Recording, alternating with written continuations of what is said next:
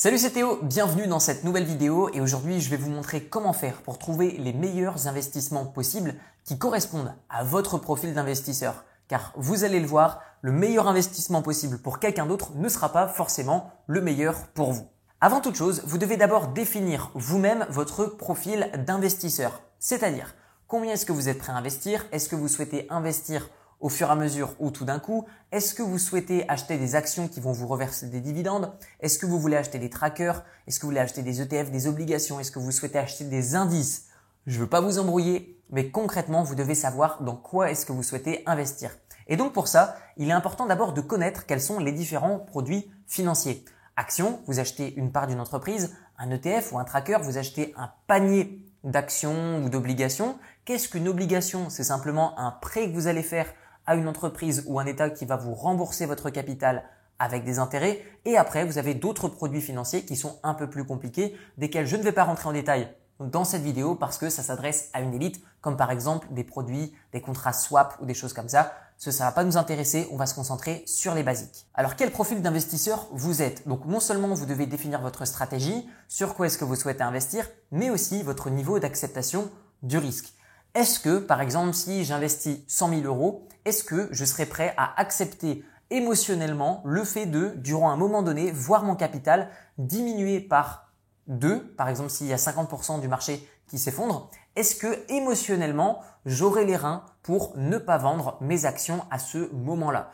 Donc vous devez définir le niveau d'acceptation du risque que vous souhaitez euh, accepter dans le cas où les actions, la valorisation de votre portefeuille venait à diminuer. Notez une chose, je le rappelle souvent, vous ne gagnez pas d'argent et vous ne perdez pas d'argent tant que vous n'avez pas vendu les actions ou les obligations que vous avez. Donc n'ayez pas peur que le marché chute puisque c'est tout à fait normal, ça fait partie de la phase d'un cycle normal boursier. Il est simplement bon de savoir à quel moment acheter et à quel moment vendre et sur quelle action investir au bon moment. Un autre critère à prendre en compte pour définir votre profil d'investisseur, ce qui nous permettra ensuite de trouver les bons investissements pour vous, eh bien c'est le niveau de gestion que vous souhaitez mettre dans votre portefeuille. Par exemple, est-ce que vous souhaitez être tous les jours dessus? Est-ce que vous souhaitez consacrer une heure par mois? Est-ce que vous souhaitez consacrer une journée par an? Pour ma part, je vais avoir un profil d'investisseur qui est au niveau de l'acceptation du risque assez grand. Par contre, au niveau de la gestion de mon portefeuille, je vais être très pointilleux parce que je ne vais pas y accorder beaucoup de temps.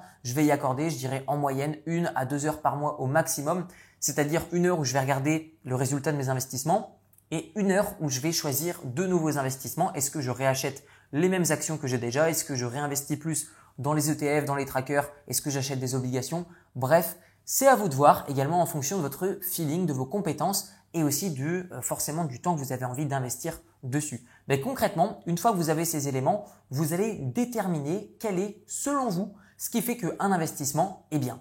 Une autre étape à faire au préalable avant de rechercher quel est le meilleur investissement au monde de la planète de l'univers pour vous, c'est d'avoir du capital disponible. Apprenez à épargner pour ensuite saisir des opportunités d'achat lorsque vous aurez déterminé que cet investissement est le meilleur pour vous. Pourquoi? Parce qu'un investissement à un moment donné peut être excellent, par contre le mois d'après, il peut être très néfaste. Donc avant toute chose, avant de, de rechercher à en savoir beaucoup trop, apprenez déjà à être prêt à agir.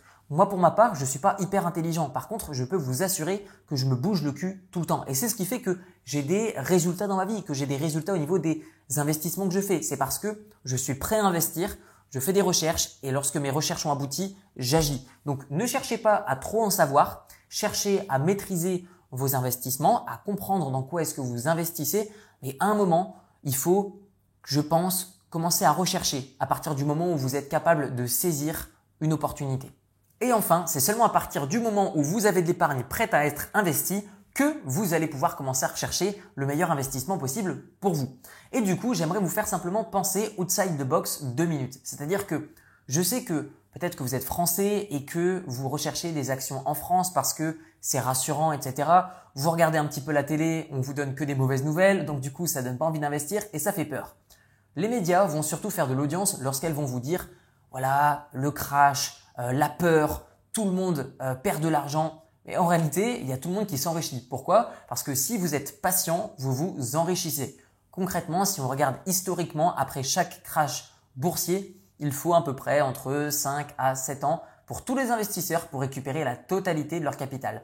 Donc ce qui fait que vous allez gagner de l'argent, c'est votre patience plus que votre capacité à rechercher. Donc soyez patient, ayez du capital disponible et simplement basez surtout vos investissements sur du bon sens. Je m'explique. Si vous sentez que, par exemple, la zone euro est en train de, perdre de la valeur, vous sentez qu'il y a un éventuel risque sur la zone euro, et eh bien dans ce cas-là, pourquoi investir sur la zone euro même si à la télé on dit voilà que c'est bien d'investir sur ça en ce moment? Concrètement, basez-vous surtout sur votre propre analyse. Basez vos analyses sur du bon sens. Pour ma part, je n'ai jamais gagné autant d'argent que depuis que je me fais confiance dans mes investissements, tandis que des fonds de gestion vont être beaucoup plus pros que moi, vont en savoir beaucoup plus que moi, vont travailler beaucoup plus que moi. Pourtant, je vais performer leur euh, rendement. Comment est-ce que c'est possible? Tout simplement parce que je vais me concentrer sur des notions de base qui me permettent à long terme de gagner beaucoup plus que des personnes qui vont agir tout le temps pour des résultats à court terme.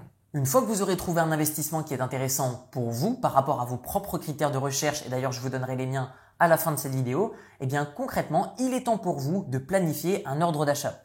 Je le rappelle, c'est pas parce que vous avez trouvé que une entreprise est bonne à être achetée maintenant, c'est-à-dire une action d'une entreprise qui est intéressante maintenant, qu'elle le sera toujours dans un mois.